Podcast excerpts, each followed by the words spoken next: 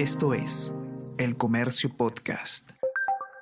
Hola a todos, ¿qué tal? ¿Cómo están? Espero que estén comenzando su día de manera excelente. Yo soy Ariana Lira y hoy tenemos que hablar sobre las manifestaciones que ocurren a nivel nacional y sobre todo en el sur del país, que lamentablemente han dejado ya eh, solamente desde que se han reanudado un saldo de 17 fallecidos, un eh, policía fallecido también y más de 50 heridos. Esto producto de los enfrentamientos que ocurrió entre autoridades y manifestantes eh, en Juliaca. La situación es desgarradora para el país. Vamos a conocer qué es lo que ha pasado y qué es lo que nos dejan estos días de eh, protestas que han vuelto a iniciarse tras la, la tregua que hubo por fiestas de fin de año. ¿Cuál es el panorama? Vamos a conversar sobre todo esto y más a continuación.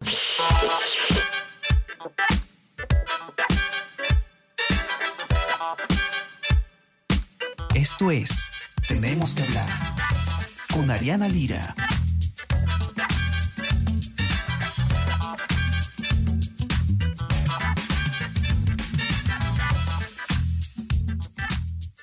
El panorama en eh, Puno, particularmente en la ciudad de Juliaca, es eh, bastante lamentable. Queremos comenzar este espacio, antes que nada, solidarizándonos con todos los deudos de aquellos que han perdido la vida en esta crisis eh, que está afectando tanto a nuestro país, que ha surgido pues eh, a raíz del, eh, de la vacancia de Pedro Castillo, luego de su golpe de Estado fallido y la subsiguiente asunción de Dina Boluarte a la presidencia. toda vida humana que se pierde en, estas, en estas manifestaciones es absolutamente indeseable eh, lamentable. Sabemos ya que están eh, empezando las consecuencias eh, a nivel fiscal, a nivel de, justicia. Hemos podido enterarnos también que se han iniciado investigaciones fiscales preliminares contra la misma presidenta de la República precisamente por las muertes de los manifestantes. Ahora, ¿qué es lo que está ocurriendo? ¿Qué, ¿Cuáles han sido, digamos, los eventos que más han marcado estos dos últimos días de manifestaciones?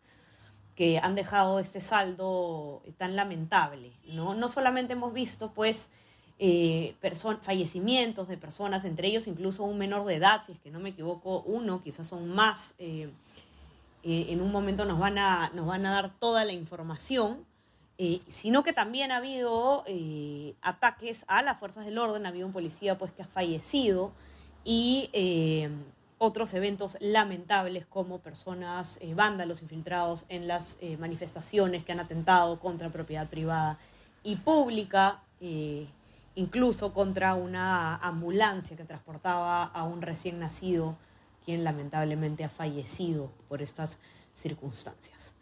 estamos con Sebastián Ramírez, periodista del comercio, que ha estado encargado de seguir minuto a minuto todo lo que ha venido ocurriendo en las manifestaciones y nos va a contar un poco cuál ha sido eh, el, panorama en Juliaca, ¿no? ¿Cuál es el escenario?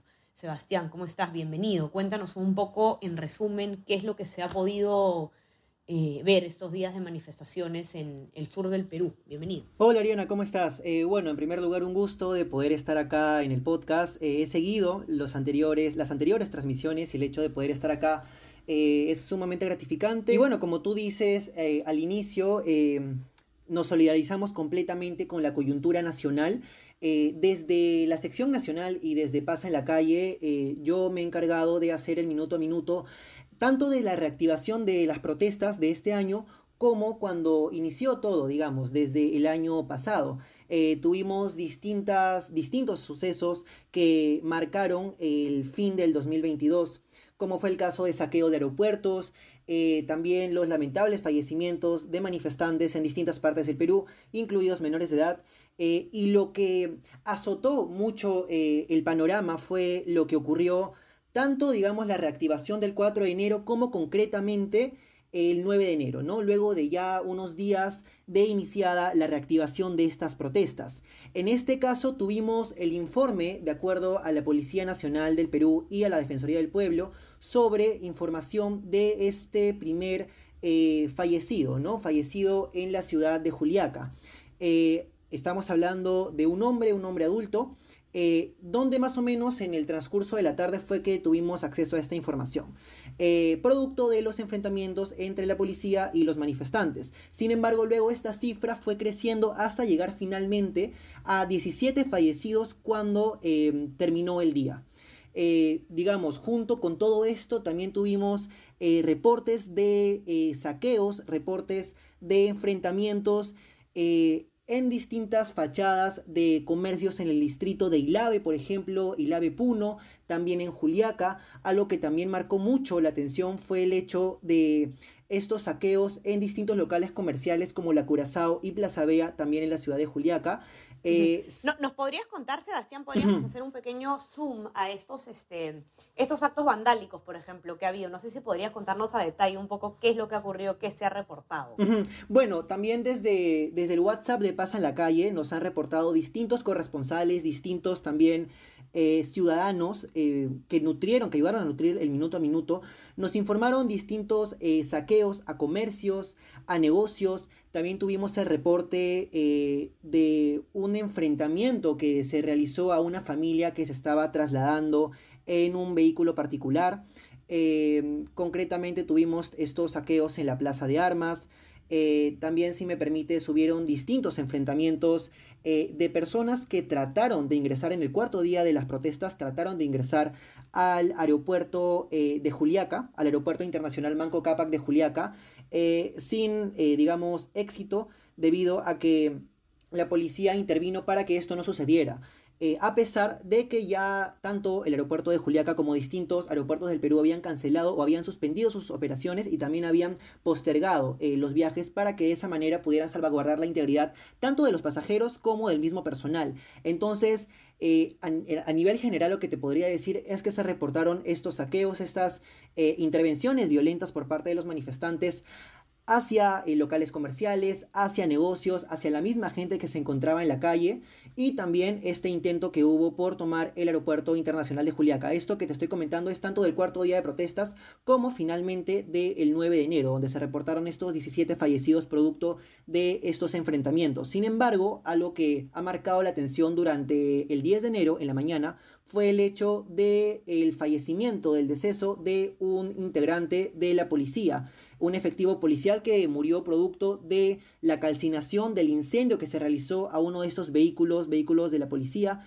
donde por parte de los manifestantes realizaron, o bueno, todavía también está, como nos comentó eh, los mismos voceros, la vocería de la policía, está en materia de investigación saber quiénes concretamente fueron los responsables, pero lo que se ha determinado hasta, este punto, según la Defensoría del Pueblo, es tanto el deceso, el fallecimiento de estos 17 manifestantes el 9 de enero, entre, ella, entre ellos una menor de edad, y también el eh, fallecimiento de este efectivo policial un día después, el 10 de enero. Además, también, como bien comentaste, el hecho de eh, un recién nacido que como no pudo trasladarse porque se quedó varado por horas en la carretera, no pudo eh, recibir la ayuda que necesitaba, por lo que también lamentablemente falleció. Esos son los eh, sucesos que han marcado estos últimos días respecto a las protestas. Lamentable este, y, sumamente preocupante, eh, por supuesto, lo que está ocurriendo en nuestro país. Ahora, es importante que quienes nos acompañan, puedan seguir de cerca también la cobertura que se está ofreciendo del tema y poder eh, ver qué está,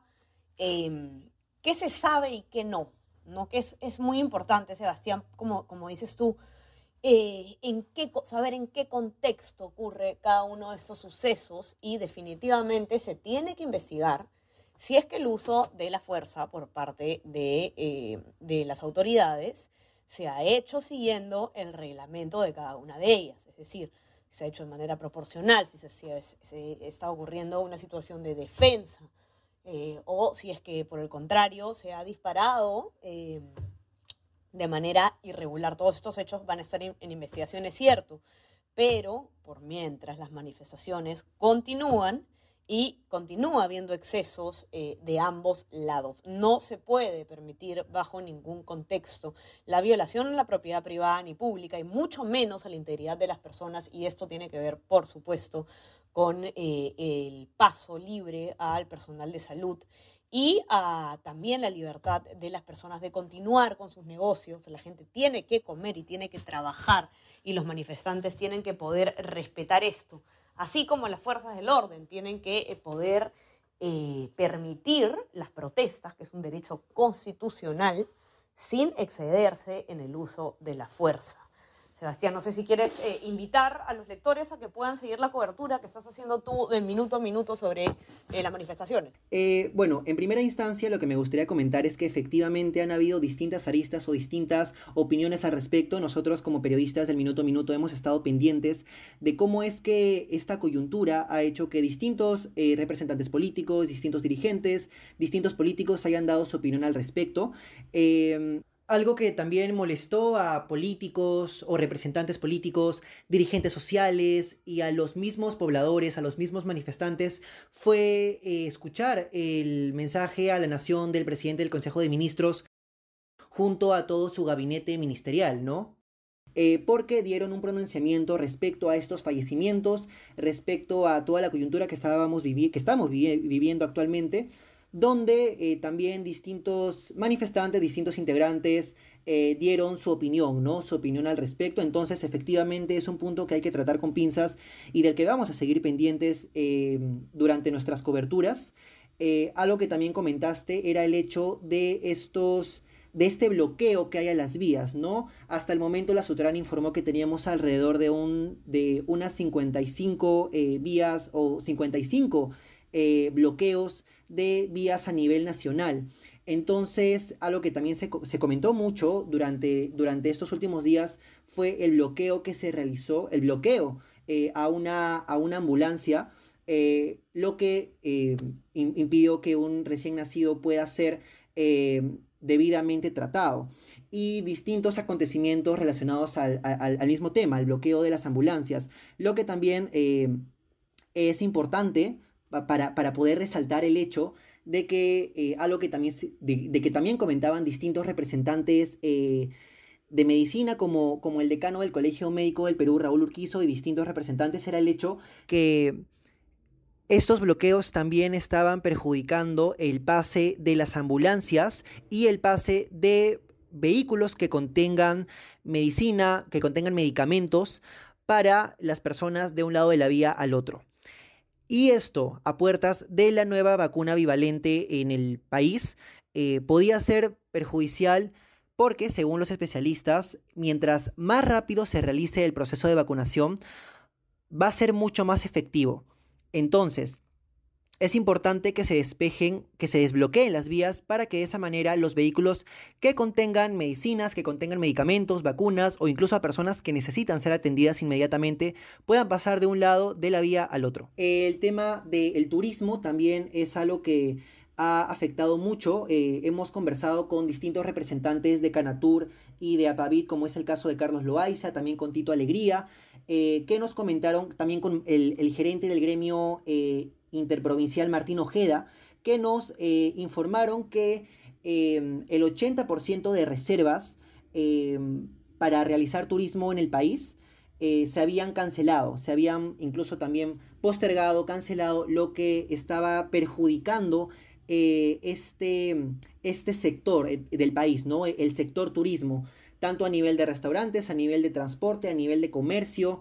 Em, entonces, también manifestaban que tanto el tema, como te mencioné primero, ¿no? De el transporte de las medicinas, de los medicamentos, de las personas que necesitan ser trasladadas para ser atendidas, como en segundo lugar el tema turismo estaban siendo sumamente afectados en nuestro país. Y ya eh, también como último punto, lo que nos comentaste, eh, invito a todas las personas que están escuchando el podcast a que sigan atentos a nuestra cobertura del minuto a minuto de lo que está ocurriendo, de la reactivación de las protestas y también que nos puedan mandar sus distintos reportes para de esa manera también se puedan convertir en nuestros eh, informantes, en nuestros corresponsales y también poder darles ese empoderamiento ciudadano y que sobre todo que nos ayuden también a, poder cubrir de la mejor manera esta, esta situación. Correcto, así es. Tienen abiertos los canales del comercio para que puedan informarnos, enviarnos imágenes de todo lo que ven eh, y por supuesto manténganse conectados a nuestra cobertura en nuestra web elcomercio.p, suscríbanse también a nuestras plataformas, estamos en Spotify en Apple Podcast para que puedan escuchar todos nuestros podcasts. Y no se olviden también de suscribirse a nuestra WhatsApp El Comercio Te Informa para recibir lo mejor de nuestro contenido a lo largo del día. Sebastián, te mando un abrazo, muchísimas gracias por estar acá informándonos sobre estos eh, lamentables sucesos que esperemos se puedan solucionar pronto de ambas partes, ya sea de las autoridades como de los eh, líderes de las manifestaciones. Que tengas un excelente día, Sebastián. Te mando un abrazo. Sí, eso esperamos, de todas maneras. Y muchísimas gracias, Ariana, por la invitación. Ha sido un gusto estar acá. Gracias a ti. Y ya estamos conversando todos entonces nuevamente el día viernes. Chao, chao. Tenemos que hablar con Ariana Lira.